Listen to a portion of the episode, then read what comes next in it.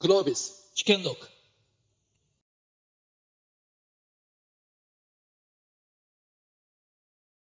皆さん、こんにちは。グロービス西です。よろしくお願いします。あの、本当はここにあの、伊藤教授がいらっしゃる予定だったんですよね。で、伊藤教授来ますよってことで、あの、お三方誘いしたんですけども、あの、本当に来てほしい人は、ちょっと今日急遽来れなくなったということでですね、本当は最初に、このレポートの意図何だったんですかっていうのを伊藤教授に聞いてから始めようと思ったんで、ちょっと僕が勝手に意訳した形で、あの、ちょっと振って皆さんにちょっとこう、感想をお聞きしていきたいなと。まあ、伊藤レポート2本出てまして、1本目がまあ、あの、ROE8% っていう、その、まあ、あれ、改めてその稼ぐ力っていうことをちゃんと日本企業が持たないと、えっ、と、ダメですよねっていう、まあ、その一つのバーという形で、まあ、ROE の数字が出ましたと。で、次にヒューマンキャピタルということで、その人的資本ですね。人的資本がこの企業価値向上にどのぐらい寄与するかっていうことをきちんと示していく必要があるよねと。まあ、ある意味もうちょっと意訳すると8%に向けて人材の価値がどう変わってきてどう貢献したかっていうことをこれから示していく必要があるんじゃないかって勝手にまあ僕がこう意訳した状態で、えっ、と、まあこういうことが本当は議論できると多分面白いだろうなと思いますし、人材に対する見え方また変わってくるでしょうし、投資の仕方も変わってくるかなと。でそうした時にどういうふうに人事があの人的資本っていうのをコントロールして価値向上していくのか。まあ、そのあたりのですね、今日ヒントが皆さんとの意見交換の中で出てくるといいなというふうに思っておりました。ちょっと最初にですね、まあ、浜田さんから、まあ、このレポートを読まれた感想ですかね。どう感じられたのかっていうことをちょっと浜田さんと富田さんにお聞きして、時さんにはその感想をお聞きしようかなと。はい。はい、えっ、と、皆さん、こんにちは。えー、トヨタ通商浜瀬と申します。よろしくお願いします。えっ、と、感想はですね、えーいよいよ来たなっていう感じです。で、この話をするといつも思い出すことがあるんですけども、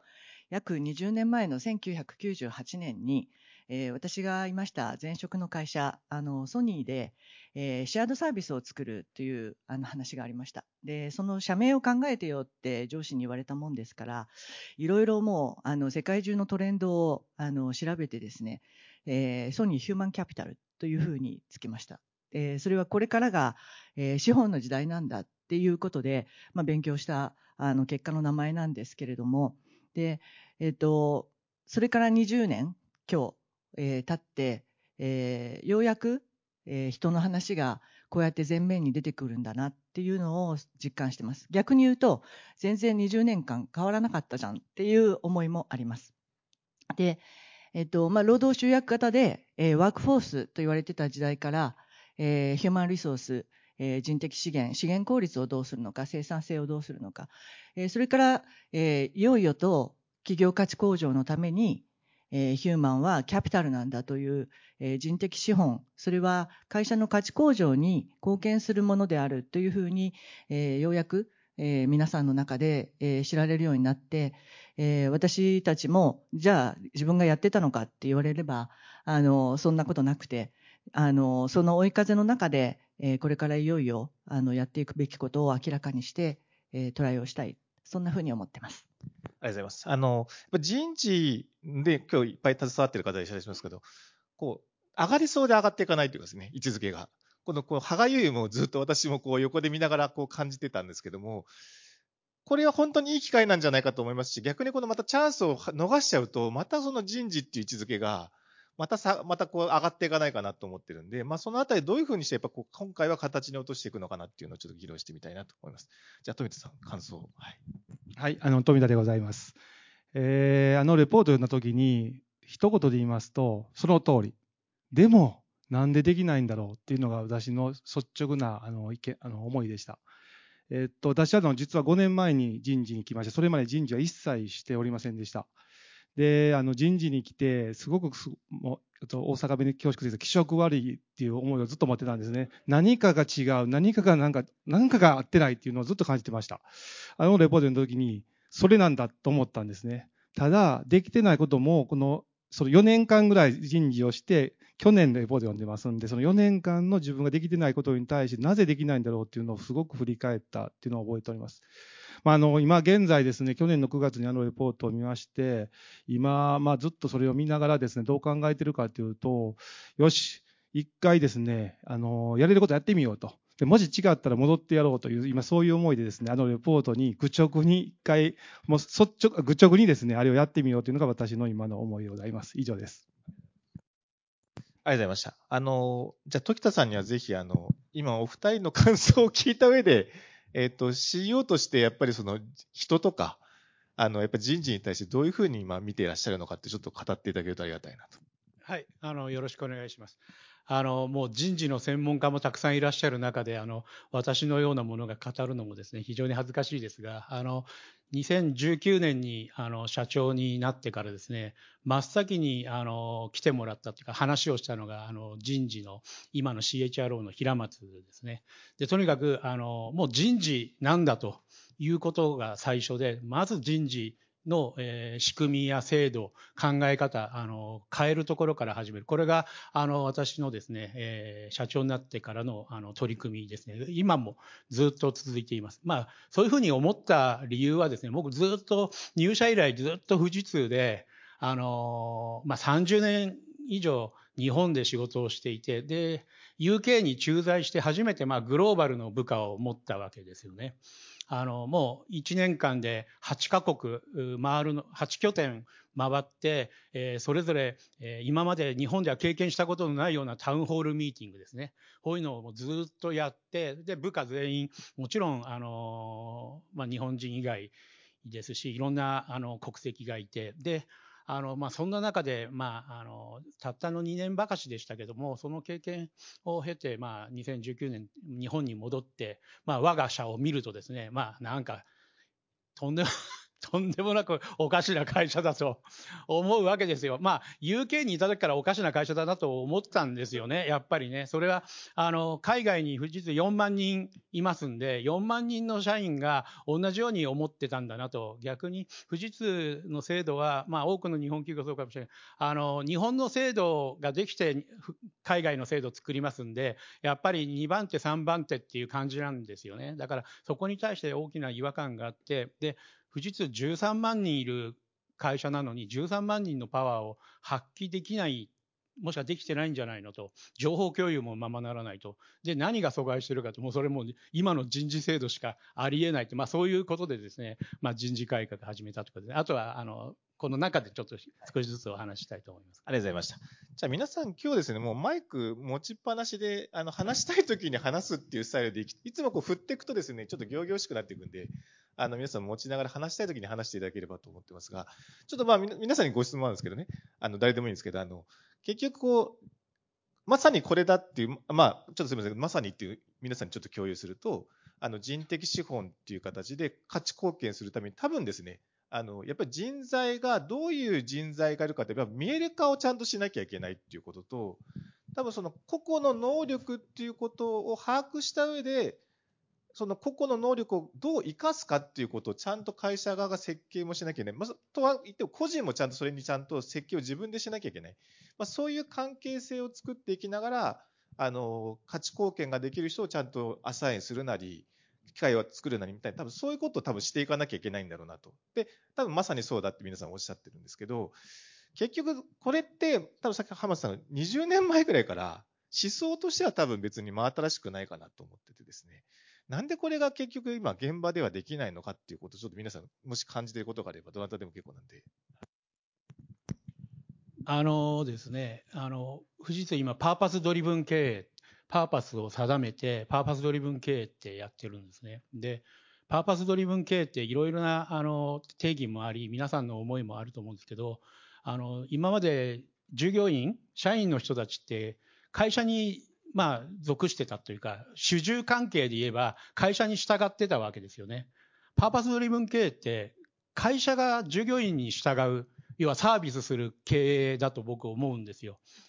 そういう意味では全くあのやっぱりあの資本というかね財産として見てなかったっていうことがあの元々の発端かなと思うんですね。あの経営資源のそのキャピタルアロケーション最大の経営の最重要事項ですよね。それからアロケーションポリシーを定める。これも当たり前なんですけど、そこに本当に人が入ってたのかと言われれば、人はなんか、いわゆるメンバーシップ制で、もう大量に採用して、で、こう年次でこう上がっていく。そこに、アロケーションっていう考え方がやっぱりないんですよねっていうのが僕の率直なところですかね。ちょっと僕乱暴なんで、ちょっといやいや、人事的に非常にあのデリケートなところに触れてるんであれば 言っていただいて。大丈夫、後でカットするかもしれませんね。だからアロケーションで言っちゃうと、すごく経営者からそれ言っちゃうと冷たいってことですよね。それは嫌だってことです、時田さんも。いや、超冷たい。うん、もう、あの、やっぱ人気者にやっぱ経営者もなりたいですから、従業員から。でも、アロケーションって言わずに何と言えばいいのかっていう、まあ、そういうメッセージなんかも、ものすごくもう毎日苦労していますが、やっぱり、あの、今、事業戦略に沿って、やっぱり資本をアロケーションしていく、これは当たり前のことなので、人もやっぱり、あの、この事業にはこういう人ってやっぱアロケーション、それはもう事業戦略と人事のその、こう、まあ、いわゆるローテーションって定期的にやってて、あそこに若いのがいないからとか言って、あの、この部署には、あの、枠を決めてね、何人が女性だとかって、そんなことをや、そういうのなんかおかしいですよねと。だからそういうことだと思うんですよね。あのちなみに、もしお二人も聞きたかったら、どんどんあの質問して構いませんので、あのマイク持ってます。先生がいないからって僕に言わない。ちょっとだ、まあ、ぜひ、どっちはい、あの、なぜできなかったのか、まあ、いくつかの理由は絶対、あの、が重なってるとは思うんですけど、一つ、まず、明らかに違うなと思うのは、あの、会社と、まあ、社員の関係っていうのがですね、全然考え方として変わってきてて、まあ、それに対応してこなかったのが、この数年、まあ、その数十年かもしれないかなと思うんですね。特にあの、私もあの、日本企業、日本生まれの会社に勤めておりますんで、やっぱり日本的な感覚を持っています。会社と社員の関係っていうのは、まあ、あの誤解を恐れず言うならば、まあ、保護者と非保護者の関係ってよく言われてますよね。まあ、あのメンバーシップとも言われましたけど、その関係でずっと甘えてきたお互いがっていうのがやっぱ大きかったところなと今思いますね。これからはやっぱり我々会社も選ばれるか、選ばれる立場にありますんで、一生懸命なかったら絶対選んでもらえませんし、まあ一人一人にもですね、選ばれるように個人ですよ。な、ために何をしないといけないのかっていうのをもっとこう、求めていかないとですね、はっきり求めていかないと、どっかでまあ緩くファミリー、悪い意味でのファミリーだったのかなっていうのがやっぱり一番、その考え方を早く払拭しないといけないっていうのが今私の思いで、でも考え方ってそんな簡単に払拭できないんですよ。ですから、まあ、ある意味形から入って、強硬にやるところも、それはし致し方ないというのが、かなと今思ってますね。えっと、2つぐらいあるのかなと思ってますのは、1つはやっぱり危機感が全然自分ごとにならない20年とか30年なのかなって思うんですよね。で、結局、その、困ってないんだと、究極。で、本当に困ってて、えー、潰れてしまうっていう会社さんもあるとは思うんですけども、大抵のここにいる大企業は何とかやれてる。で、コロナもあってあんなに大変だったのに、さあ、回復基調に戻せるっていうところまで、まあ、半導体の問題とかいろいろ個別にはあると思いますけども、やっぱりなんか、なんだかんだ持っちゃってるっていうところに、あの、こう、次の若い世代と、えー、自分たち世代とのすごく意識の差みたいなものは大きいのかなっていうのが一つと、もう一つは、あの、やっぱりその人事というものは、経営戦略にそれほど密着させてなくても、回れてきた。なぜかというと、やっぱりそうは言っても終身雇用で年功運用がある程度あって、もう随分変わってきた会社さんもあると思うんですけども、その中で言うと人事の制度ってどっちかというとやっぱりよく言われる制度の番人で、守りの方がちゃんと強くて、みんなに公平な制度がしっかりしている方が、え、人事の仕事だったみたいなところがあるのかなと。でも、今っていうのは、本当にその、まあ、少子化とかいろんな、あの、外因も含めて、多様性多様性ってこんだけ言ってる理由を自分たちの事業戦略にどう掛け合わせていくのかっていうことを、えー、やらないといけないんだけどもまだその危機感がっていうこの2つがセットになっていくそうするとあの今すごいうちもチャレンジしてるんですけど経営戦略とは何かそもそも何なの？で、どこに事業としてどういう方向に行きたいと思っているのと、だからこの人事戦略が必要なんだよねっていう、そこのロジックがきっちりと経営陣と、および、うち今6万5千人いるんですけど、社員と分かり合えてるかみたいなところにすごく時間を本当は割かなきゃいけないんじゃないかなっていう思いに至ってきたというのがあります。ありがとうございます。あ、どうぞ、もうマイク持ちっぱなしで皆さん。あの、はい。えっ、と、今お話をお聞きすると、まずはその意識の問題っていうのと、関係性の問題っていうことと、やっぱりあとは戦略との紐付けっていう問題っていう中で、なかなか実現ができなかった。まあ、それそれぞれ聞いてみたいんですけど、ちょっと時田さんには、パーパス経営をして、えーと、会社のパーパスを出したと同時に、個人もパーパスを持ってほしいっていうことを、まあ、最近ちゃんと言語化されてきたじゃないですか。個人がパーパスを持つって結構ギャップがあると思うんですけど、時田さん、そこのギャップをどういうふうに捉えてて、どうやって乗り越えていきそうだって感じてらっしゃいます？いや、あの、これ意外に効くんですよね。効くっていう言い方でした。あの、やっぱさっき20年こう、困ってなかったってね、あの話したもうその通りで、日本ってやっぱ参入障壁高いんで、海外からね、来ない、来れなかったんですよね。でも、そんな参入、それから過剰に国が守ってくれたと、産業をね。まあ過剰に、まあ守られてここまでになって何言ってんだっていう話はありますけど、まあそのおかげでここまで来て、でも今もう全く参入障壁なく、そしてかつもうグローバル、もう当たり前のように、僕のね、富士通なんかはもうグローバルな戦いですから、もう人材獲得競争もものすごく激しいわけですよね。そこで、やっぱりさっきおっしゃってたように、会社が選ばれるようにならないと、もうこれ勝ち残れないわけですよね。そのためにやっぱ必要なのって、何かこう、やっぱ共感だと思うわけですよ。やはり人間ですから。これはもう日本人だろうが、日本人以外であろうが、共感っていうのはもう同じですから、そこにやっぱパーパスを定める。それで企業のパーパス、これはあの、もういわゆる僕この言い方あんまり好きじゃないけども、まあ北極星ですよね。北極星を定めてそこに向かうんですけど、全員がそれに従うのはあまりにも気持ち悪いわけですよ。13万人がそんな、それはやっぱね、宗教しかないと僕は思うので、僕は教祖様ではないので、で、パーパスカービングっていうことを今やってるんですね。一人一人のパーパスを削り出せっていうことで、あの YouTube で富士通のトップファーストってやると、あのバッと出てきますが、あの、僕から、それから副社長、CFO ですね、あの、一人一人のパーパスをみんなに前で発表するっていうのを今13万人やってるんですよ。ちょうど今8万人ぐらい来たと思いますね。今年度中に全員やるっていうんで、もちろん日本人以外もですよ。で、あの、一人一人のパーパスを聞くと、必ずしも富士通のパーパスに合ってないですよね。合ってるのは一人だけいます。あの、僕ですね。僕が定めたパーパスで当然合うんですけども、それ以外はみんな違うパーパスを持ってるんだけど、なんとなくこう、それにこう、共感してくれるから富士通にいる。だから、もしかして真逆のパーパスを定めるような人がいれば、それは富士通にはいないっていうか、本人からしてもハッピーではない。まあそういうことなんですよ。だから、あのやっぱりそこのこう、選ばれる会社になるっていうのはそういうことを発信もしなければいけない。そういう会社だ。それからまず、企業がどういう方向を向いてるからみんなで向こうよっていうこの、いわゆるその雰囲気を作るっていうことが、やっぱ一番大事だと思うんですよ。ただ言ってもね、これダメなんですよね。だから、その振る舞いに変えるってことですよ。オープンで話すとか、セクショナリズムをやめるとか、それを壊して、そのビヘイビアから、あ、やっぱこんなことがあったんだとか、こんな悪いことがあったんだ、こんなことがいいことがあったんだって初めて考えるって僕は思うので、とにかく行動を促すように制度を思いっきり変えるんですね。うん、そうですね。制度といえば行動を変えてますよね、藤井さんね。上から特にっていう。でも、経団連でこう、まあ、これ話していいか分かんないですけど、時田さんが乱れてて、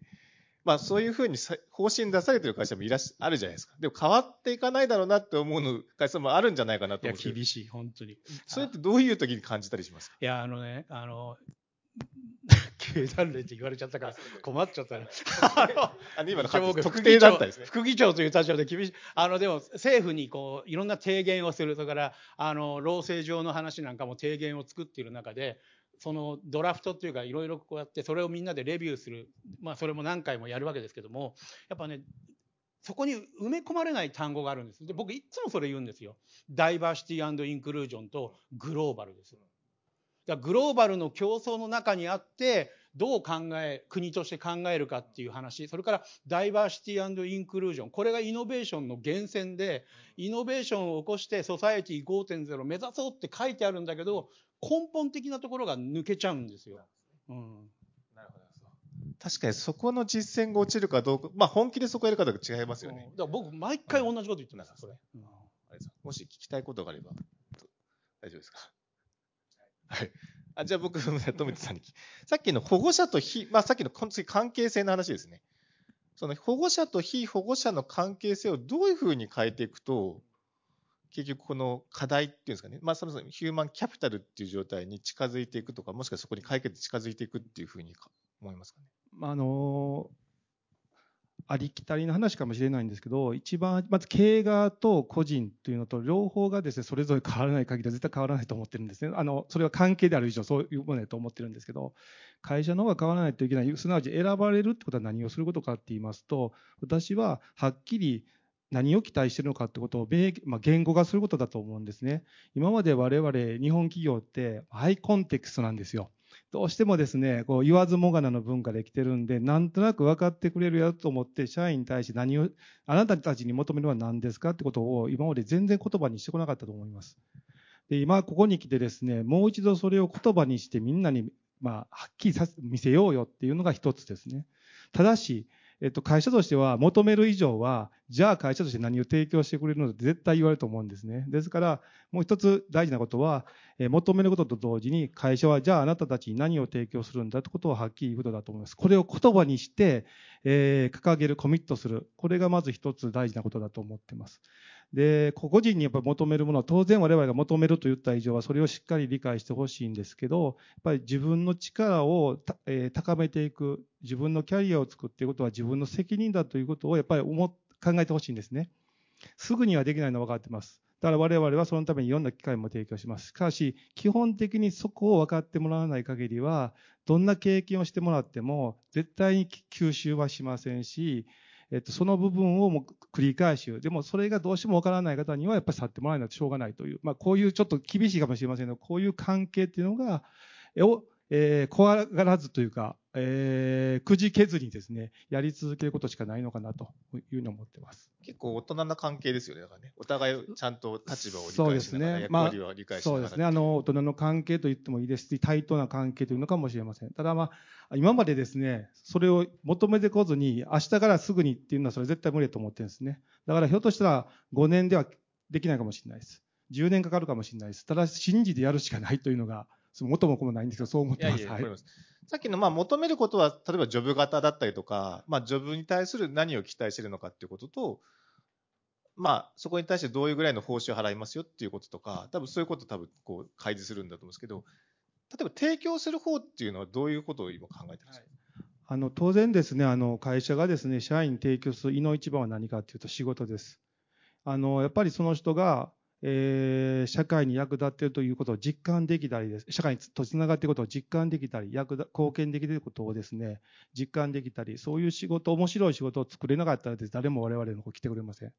まず、の一番が仕事ですよね。それと二つ目が、まあ、先ほど、時さんおっしゃいましたけど、やっぱダイバーシティインクルージョンで私もすごく大事だと思います。みんな一人一人が多様な意見、多様なバックグラウンドを持ってるんですね。それを言えないような雰囲気が会社になったら絶対に誰も長続きしないんですよね。だそういう環境を例えば作るとか、え先ほども言いましたように、自分でキャリア充実して、自分自身の能力、そして経験を高めていくことを求める以上は、その機会を我々は提供する。例えば学びの機会を提供するとか、そういったものを具体的に言っていかないとですね。だから、ジョブ型のそのジョブの中身であったりですね、ジョブディスクリプション書いてるような、それとか給与っていうのは当然大事なんですけど、それの以前の多分、えー、に提供するものがたくさんあって、それをまあ一つ一つ分解していくと、中にはジョブのディスクリプションがあったり、グレードとその報酬っていうのがあるっていうのは、それは多分後ろの必要条件であって十分条件ではないと思ってるんですね。はい、例えばなんですけど、今の状態を実現しようと思うと、えっ、と、その目の前の社員の個々の人たちをちゃんと個々として理解しなきゃいけないということと、個々の人が何ができるのかとか何を期待してるのかってちゃんと会社が把握する必要ありますよね。これものすごい僕難しいと思うんですけど、逆にここができてる企業さんあんまり見たことがないんですけど、見たことがちょっと言い過ぎましたけど、あの、あんまり拝見したことがない、同じこと言ってすみません。あの、あのまず、あの、当社はどうかと、弊社はどうかと言いますと、できてません。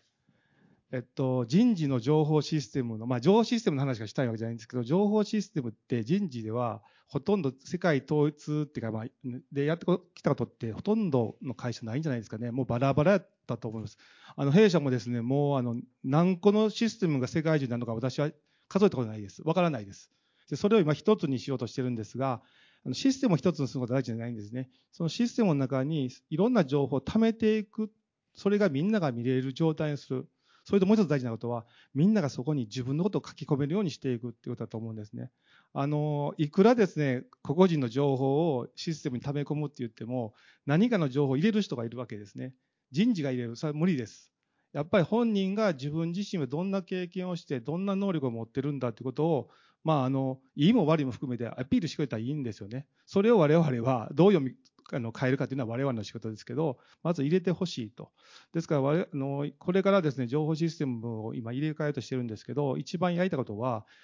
自らが、えーまあ、レジュメですね、あのえー、自分の履歴書をかいあのシステムの中に掘り込んでいくとで。もしそれがしたくなければ、その人は動きたくない、もしくはあなたのチャレンジしたくないと我々は読み替えますという形で、しっかり情報を自ら入れていく、そしてそれをみんなで見ていくっていうのが、すごく平凡かもしれませんけど、そんなところから始めない限りはいけないのかなと思ってます。そうですね。そういうのがわからないですよね。履歴書レベルで書いてる内容が会社把握できてないですもんね。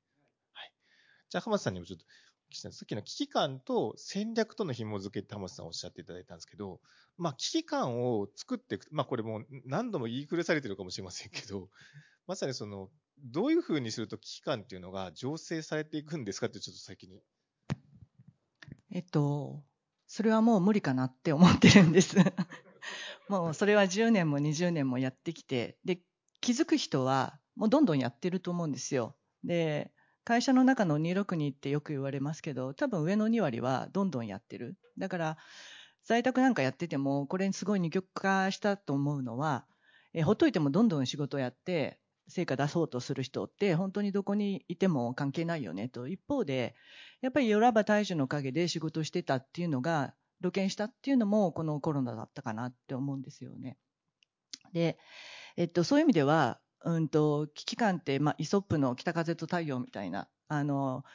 北風ばっかり吹かしてても、危機感を思うのは一部だから、やっぱり私は太陽の方がいいかなと思ってるのは、要は内発的動機をいかに上げるか。つまり、その、だあのダイバーシティの話なんかも、結局、バラバラにみんなが多様性があることがいいんですよみたいな話だったら全然響かないですよね。で、バラバラがバラバラだったら会社として成り立たないわけなんですけど、バラバラないろんな発想をする人が一つのゴールに向かっていく、この会社は何のためにあるのかっていう、まあ、パーパス経営の話だと思うんですけど、そこに向かっていって、そこに最大限の力やパフォーマンスが出せるから、多様性の一番マキシマイズができるって話、当たり前なんですけど、あの、思うんですよね。なので、あの、むしろ自分が、こう、なんでこの会社にいるのか、で、自分の価値貢献は何なのか、やってて面白いよね、と。で、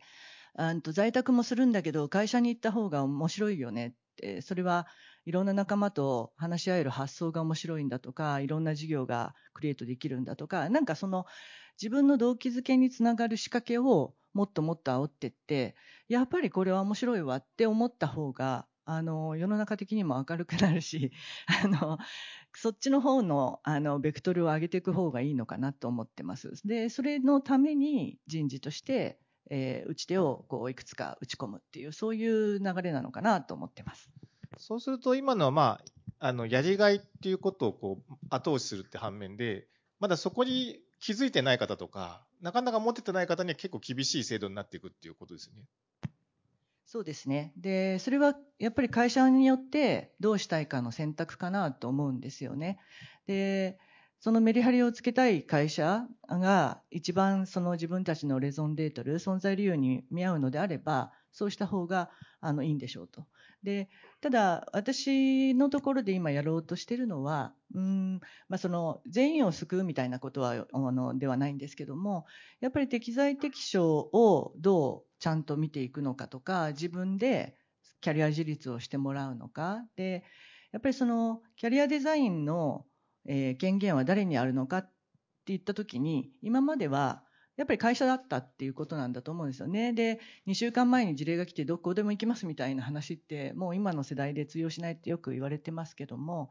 あの、それに意味がないというよりは、私はそれも意味があっていくという人もいていいと思うし、いけない人は違う働き方をしたらいいと思うしっていうような、あの、そこをきちんと、えー、向き合っていくっていう、そういう制度に人事は変わっていく。なので、その一律な制度で公平性担保するみたいな話ではなくて、やっぱりその一人一人の、えーやりがいとか面白さをかきたてるための組織開発みたいな分野を今までやってないところで企業、まあ、人事は、うん、やっていくんじゃないかなというふうに思ってます。ありがとうございます。もう一個だけ浜田さん、あの、戦略との紐付けをおっしゃっていただいたんですけど、人事部門がやっぱ戦略と紐づいた活動をするために、浜田さんが、まあ、意識されてることとか、逆に言うと、そうなってない場合ってどういう状態だったのかっていうことをちょっとお聞かせいただいてもいいですかね？ありがとうございます。えっと、ちょうど先月、役員集めて、え2日間のいわゆるオフサイトやったんですけど、それまさにそれをこう、フォーミュラーしたいなと思ってやったんですね。で、えっと、人事は、あの、どうしてもやっぱりその制度を作ることとか、えっと、なんだろう、自己満足になりがちですよね。で、それがどういうふうに、この経営のどの事業に生かされてるのかとか、まあ、測りにくいっていうのもありますし、あんまり意識してない。だからなんか、この敷居が高くて、えー人事っていうのが、なんかこう、やってんのかやってないのか、やってくれてるけど、みたいなところになりがち。で、じゃあと、えっ、と、経営戦略で見たときに、あの、弊社の場合ですけども、えっ、と、私としてその役員をみんな集まっていただいて、えー柱として3つ、えー置きましたと。で、それはグローバル化、それから両機器の経営、そして3つ目は働き方の改革。で、グローバル化っていうのは、あの、まあ、本当にここにプロの方皆さんいらっしゃる中で社会に説法ですけど、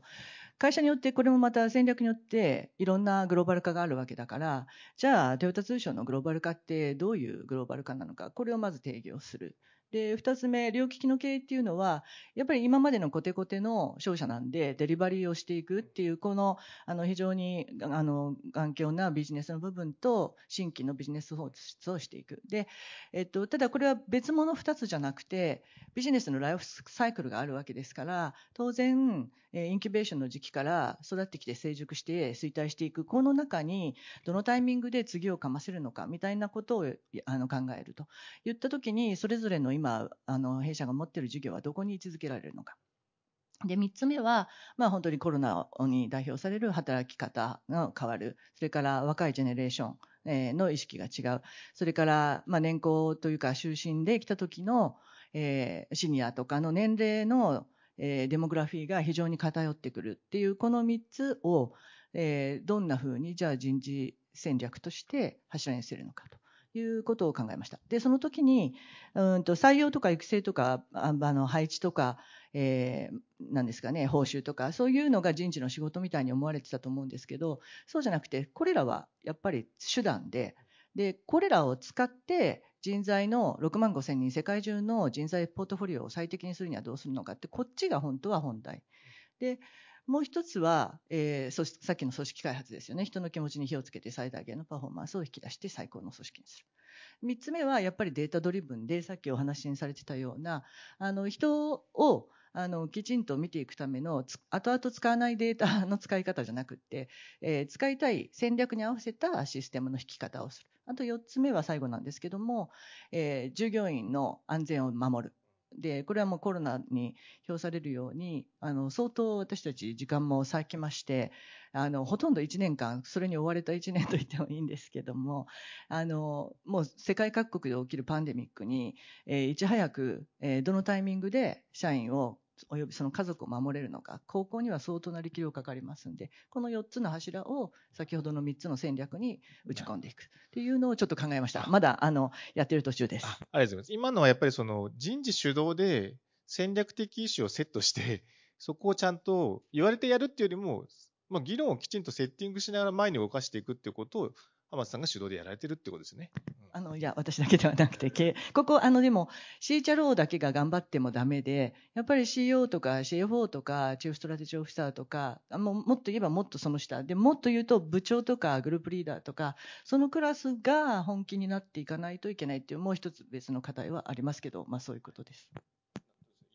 あの人材戦略と事業戦略をどうつなぐかってものすごくこれあの大事で、えっと、私もすごく何回も何回も考えてきたことなんですね。で伊藤レポートにも一番初めに総会だったと思うんですよね。で、私が先ほど冒頭で、あの、気色悪いみたいな言い方しましたけど、一番あの、あの私が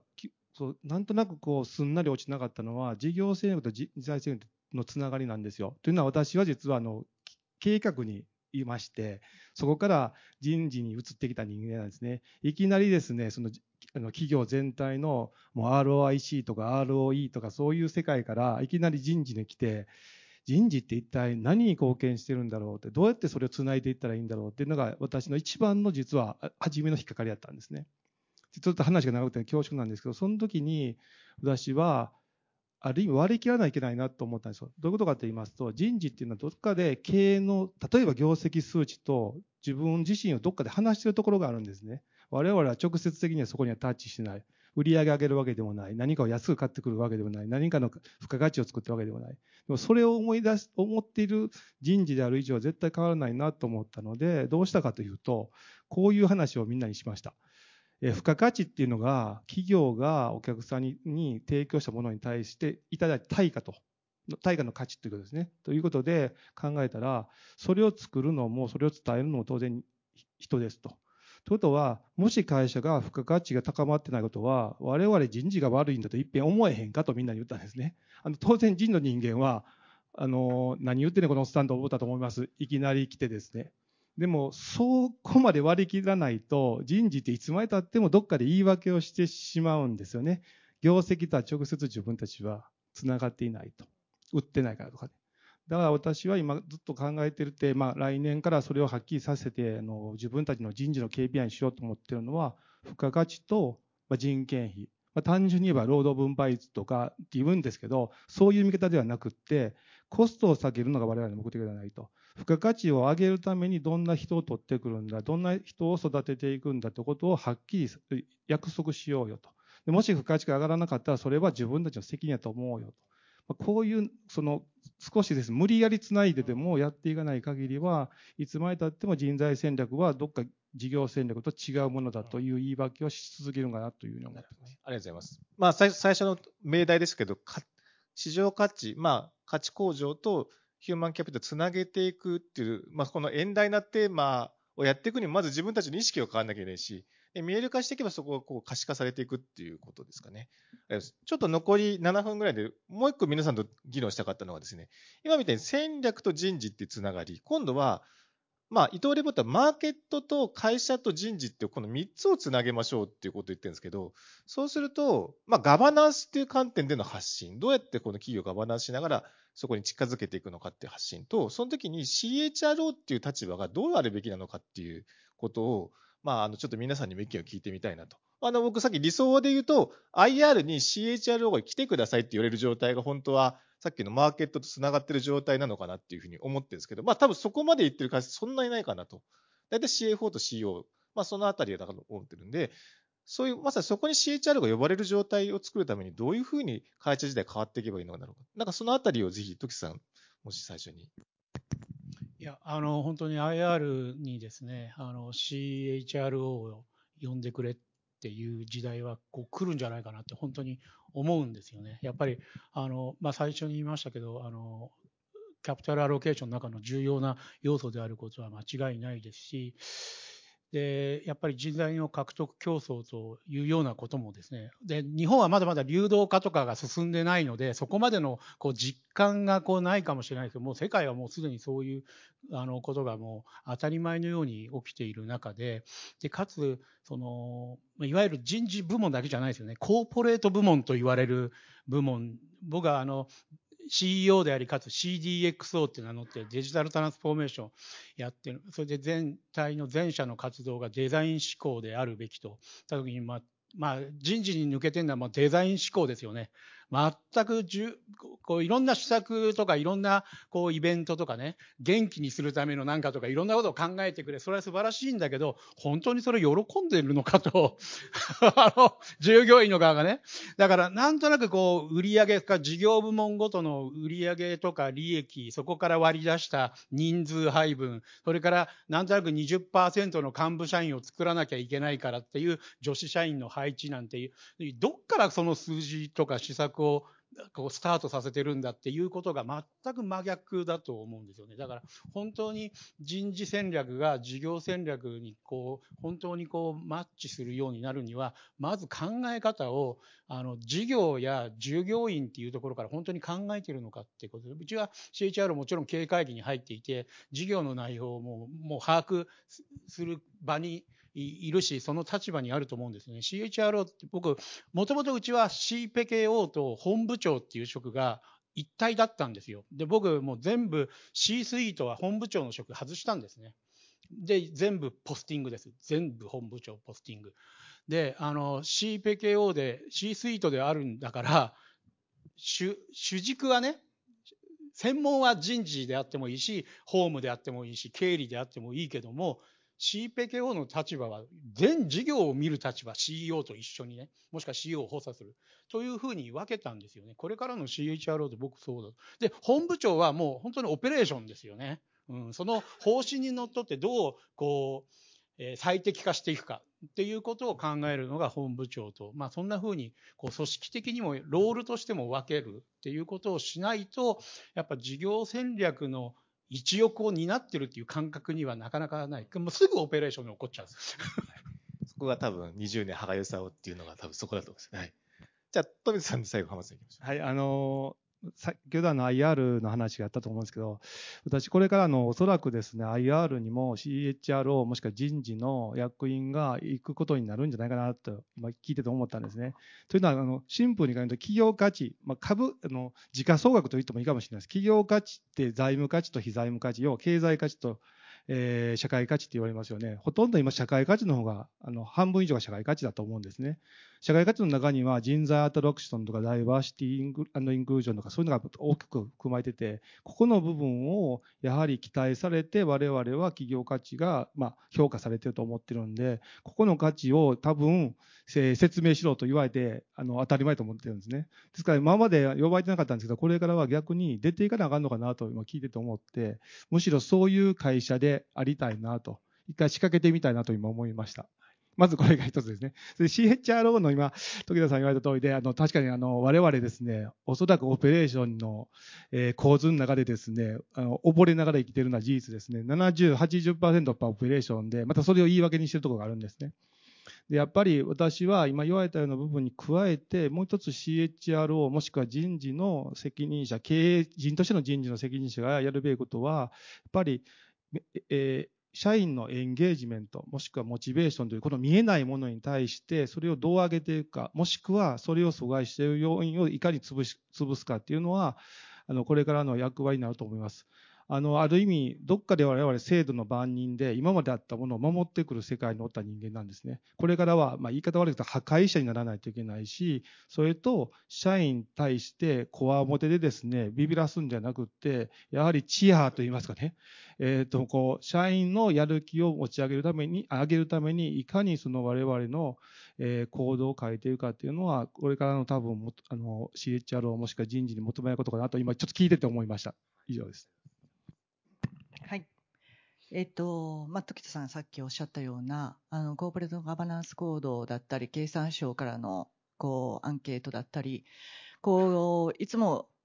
あの、ずれてるなって思って、聞いてくる項目が中途採用の数とか、女性の管理職の数とか、いや、ずれてるなと思ってうんざりしてるんですけども、ただ、ありがとうございます。うなずいていただいて。あの、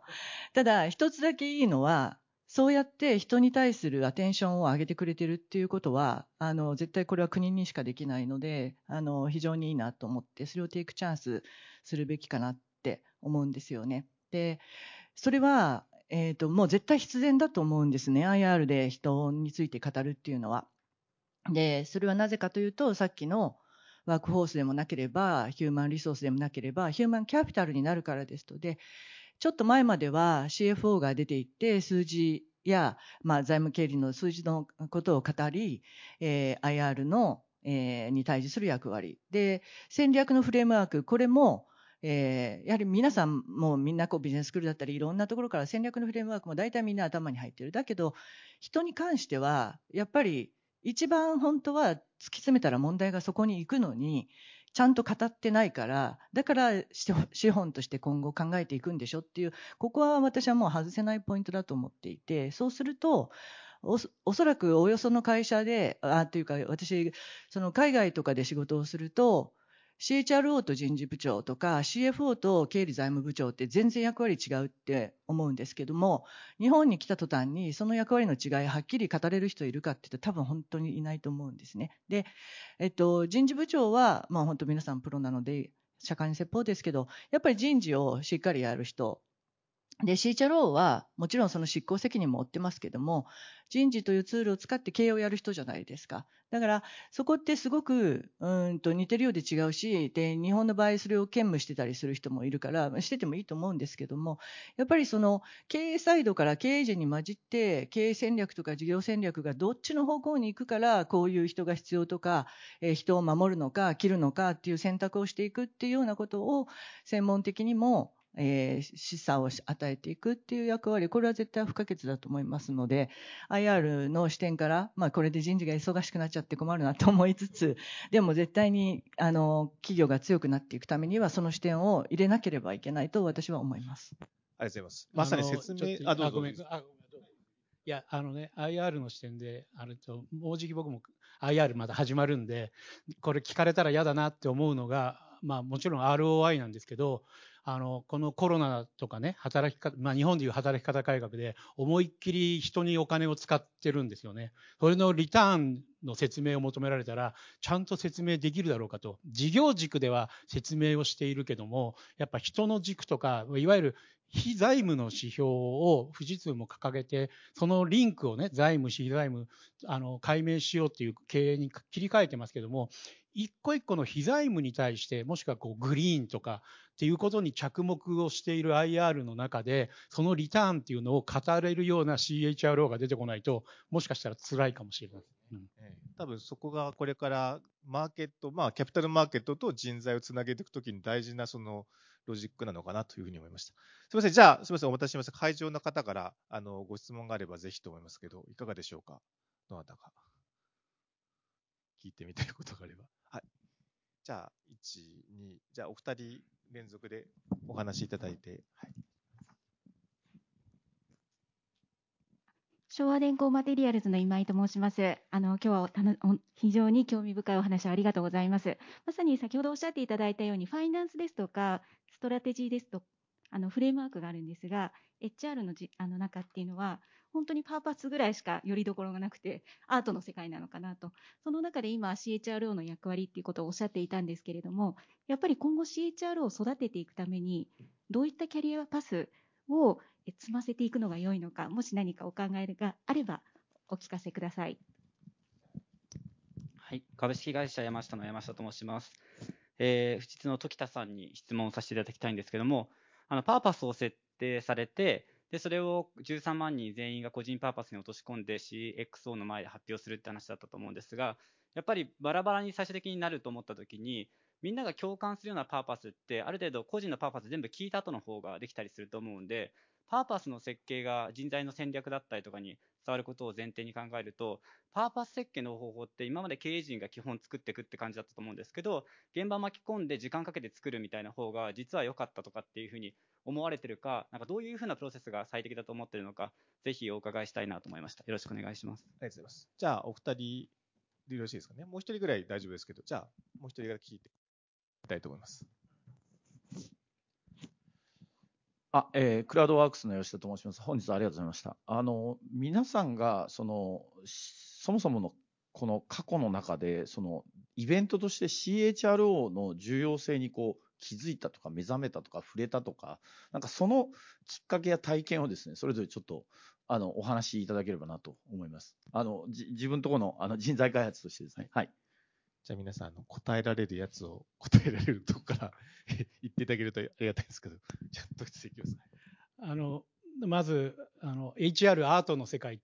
僕決してそうは思わないですよね。あの、やっぱ、あの、サイエンスだと思います。あの、パーパスドリブンと合わせて僕データドリブンって今進めていて、まだまだ、あの、道半ばですけども、あの、やっぱり、あの、やっぱトラストですよね。従業員との関係のトラスト、人と人のトラスト、それから自立を促す、そのために、やっぱりあの、まあ、あるツールを使って、富士通の中ではボイスプログラムって言ってますけど、どんどんアンケートを取ってます。あの、制度を変えるたんびにアンケートを全社でも取ってるし、部門でも取っている。そこにいろんな声が上がっていて、それを瞬時に分析して、どんなところに課題認識があるかっていうのを聞いて、それにレスポンスするんですよね。それから直す。このクイックなあれ。で、それがどの施策が効くかっていうのは、やっぱそこサイエンスだと思うんですよね。あの、本当にいろんなチャットなり、そういうツイートなりのメッセージ、社内の、今、富士通はマイクロソフトの山を使ってますが、あの70%ですね、とあのアクティブユーザーが。これ、あの、マイクロソフトからすると世界最大のユーザーだそうですが、あの、それぐらいのこうコミュニケーションも含めて、いろんなツール使って声を集めて、その課題を解決してくれる経営に信頼が集まる。で、それはやっぱりこう、なんとなくこれが効きそうだとか、なんとなくこれが良さそうだとか、なんかこう、食堂をきれいにすればなんかモチベーションが上がりそうだとか、そんな話山ほどありましたけど、現実にはそんなことでは上がらないっていうのがわかるわけですよね。だからやっぱデータドリブンでサイエンスだと僕は思いますと。あの、もちろんアートの部分もたくさんあると思いますね。人と人ですからね、もちろんね。それからあの、あの、パーパスはですね、富士通のパーパスは、あの、歴代のですね、もう、それこそ創業の時から、からあの、有名な社長も、まあ、良きも悪きも有名な社長いますんで、そういう人たちの声とかをですね、言ったことを全部メッセージを拾い集めて、あの、スタッフ、まあ、10人ぐらいですかね。それで、あの、作りました。あまあ、そういう意味では、富士通の歴史、80年以上の歴史を積み上げて、あのパーパスにしています。だから、技術と言っていたのをイノベーションていう言い方に変えたり、そういうことを、それを多言語ですね、10今15カ国語に訳して、だから15カ国に訳しても意味が変わらないような、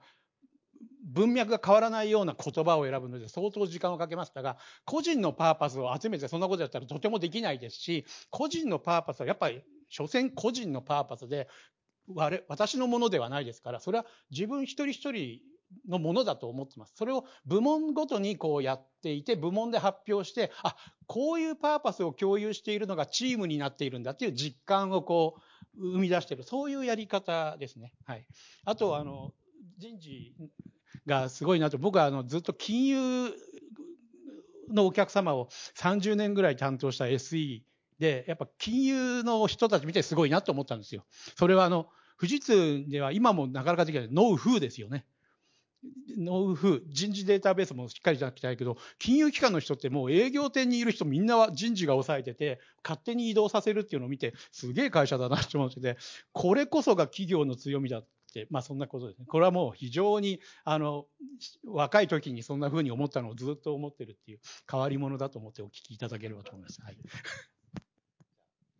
はい、あの、じゃあ一つ目と三つ目のご質問に一つずつお答えします。まず一つ目のの、CHR になるためのキャリアパスですよね。今、時田さんはサイエンスとおっしゃいました。あの、私もその部分もあると思います。だからサイエンスとあと、要は、右脳と左脳の両方やっぱり、こう、そうですね、刺激を受ける仕事をしないといけないんですね。ですから、経験としては絶対に人事一本よりは事業に行ったり、それこそファイナンスでもいいと思いますし、あのプランニングでもいいと思うんですけど、いろんな部門を経験するっていうのはまず絶対大事だと思いますね。それとまあもうこれからはもうこんな言わずもがなですけど、日本だけではしんどいと思います。特に人事っていうのは、日本の目先、足元のことにもうどうしてもですね、こう、囚われてしまうんですよね。ですから、それを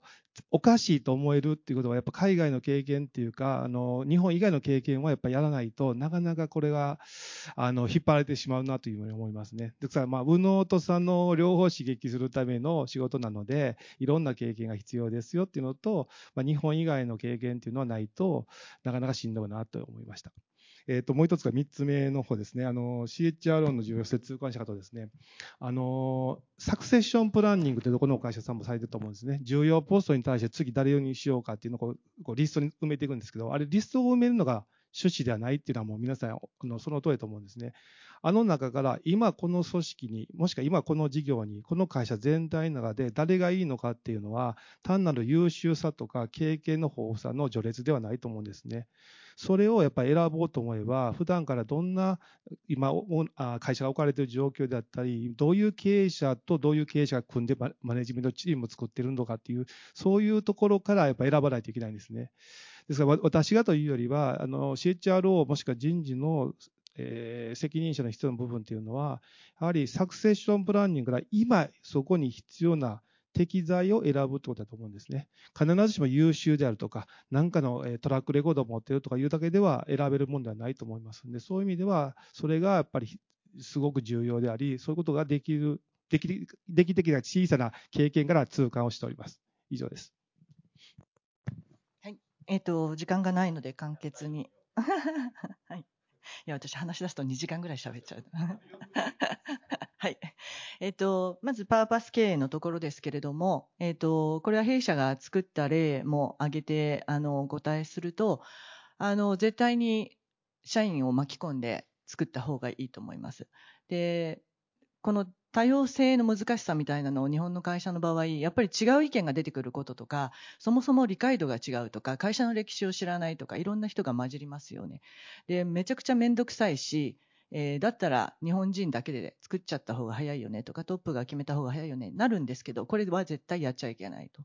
で、えっと、最後の最後、どこまで自分があの持っていたものになるかどうかは別として、プロセスにインボルブするっていうことは、あの、私はねやっぱり大事で、あとあと自分のもの感、自分ごと感が出るという意味では大事なんですけど、もっと大事なことは後工程だと思います。で、作った後に、割とその、えっ、と、スローガンっぽくなってて、で、皆さん基本ずっとその会社にいたりするから、あんまりそれ必要なかったんですよ、今までは。だけど、今そのパーパスが必要な理由って、バラバラな個人を集めるための求心力だから、あの、くどいぐらいそのビジョンとかパーパスを繰り返し、かつ制度とかに落とし込んで、えーまあ、場合によっては評価軸にするとか、いろんな意見あっていいと思うんですけども、もうしつこいぐらい、うちはこれなんだっていうことを後工程でしっかりと入れて回すって、これはやっぱり必要かなと思います。で、二つ目の、えっと、CHRO の、えー何をやっておいたらいいかって話なんですけども、やっぱりこれはさっきあのお話ししたような経営を見てる人っていう意味合いからして、えっと、経営のビジネス戦略とか数字とかがわからないといけない。で、それが1個目で、2つ目はグローバル。で、グローバルってその駐在員出してますとか、そういうレベルの話じゃなくて、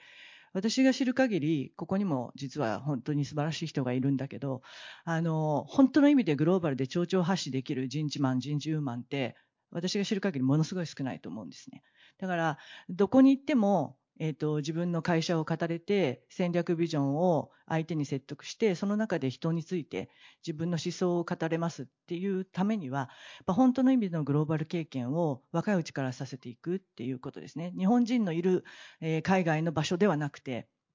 もっと、えっ、と、虎の子体験みたいなことをさせるっていうのが二つ目。で、三つ目は、えっ、と、今日はその CHRO とか人事の話をしてると思うんですけども、えっと、実はこのあの人的資本経営をやっていくときって、やっぱり LINE のマネジメントがいかに質を上げてくれるかが勝負だと思っていて、で、いや、制度が悪いからさ、とか、俺はあのよくつけたんだけど、あの、どうしても人事の制度が相対評価だからね、みたいなことを言ってるようでは、ごめんなさい、言ってないかもしれませんけど、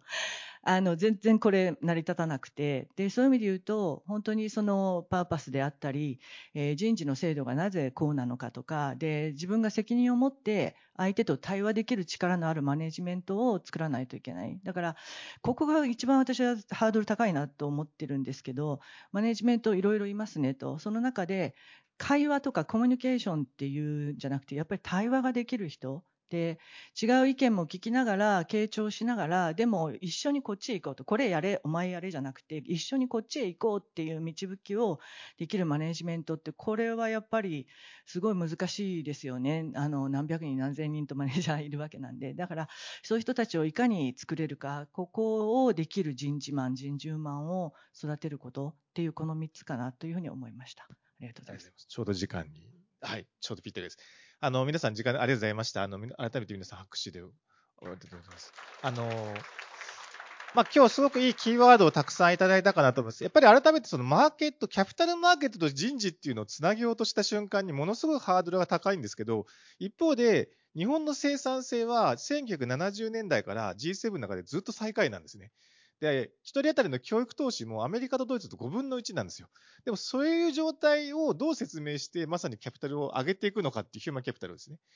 で、まさに生産性向上とか、まさに今日話をしたグリーンとかデジタルの領域で本当に価値貢献にするかっていうのは、多分まあ答え出てないですけど、これからずっと議論を深めていきたいテーマだなと思ってます。ぜひ皆さんとも引き続き意見交換できればと思ってます。今日はありがとうございました。